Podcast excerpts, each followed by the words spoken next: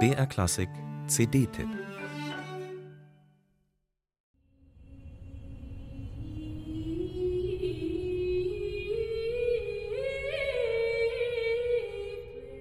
Solche Töne überraschen schon ganz schön, wenn sie die ersten auf dem Album einer gefeierten Jazzsängerin sind, selbst wenn diese bekannt ist für ihren Hang zu musikalischen Raritäten.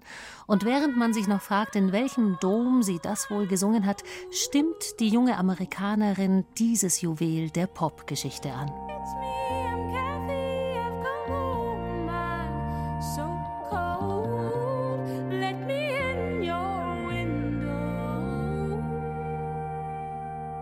Kate Bush, Wuthering Heights, ein Hit von 1978. Und schon hänge ich am Haken und für die komplette Albumlänge an den Lippen von Cecile McLaurin Salvant, während sie von einer Rolle in die nächste schlüpft, in jeweils neuer Klangkulisse.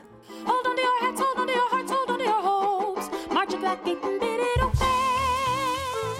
Gerade noch unterwegs mit Zinnmann, Vogelscheuche und Löwe auf der Suche nach dem Wizard of Oz, wird sie von Howard Arlands Musikfilmstoff von 1939 in Gregory Porters Hit No Love Dying überleiten und dann wieder ganz alleine dastehen.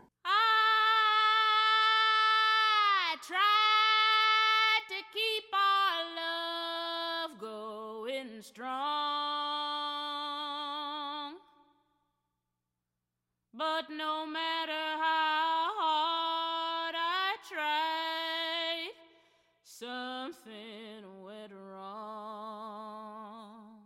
So beginnt die erste von sieben eigenen Kompositionen, die Cecile McLaurin Salvant so kontrastreich, spannend und schlüssig mit fünf außergewöhnlichen Songinterpretationen kombiniert, dass ich ihr und ihren großartigen Mitmusikern und auch diesem Kinderchor im ersten Durchgang einfach nur lauschte, wie einem Theaterstück für die Ohren, rätselhaft und hochunterhaltsam, mit viel Stoff zur angelegentlichen Entschlüsselung in der Recherche.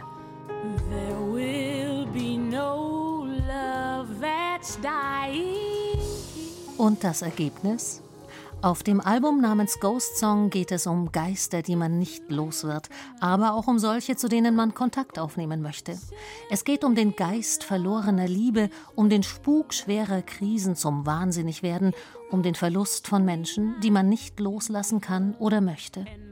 Um davon zu erzählen, eignet sich Cecile McLaurin Salvant Popsongs an, singt a cappella in der gälischen Chanos-Tradition und auch altenglisches Liedgut. Sie macht einen Abstecher zur Drei-Groschen-Oper und komponiert selbst Musik, in der sie inhaltliche Tiefe und Leichtigkeit in der Darbietung verbindet.